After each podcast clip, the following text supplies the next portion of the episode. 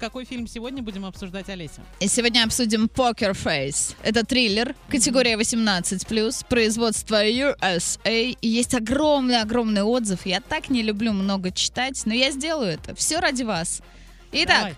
Актерский состав может похвастаться несколькими громкими именами, но подбор актеров очень странный. Например, у друзей детства разница в возрасте почти 30 лет, и это не скроешь гримом. Слушайте, а, а с другой стороны, что смущает? Ну, бывает так. А, нет, это же друзья детства, да, не, не складушка получается.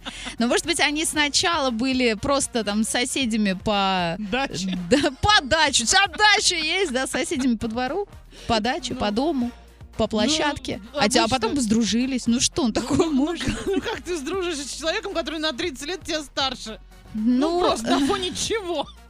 Будешь конфетку? Вот на фоне этого? Я не знаю, мне нет. Вообще, почему я должна отвечать за режиссерский ход?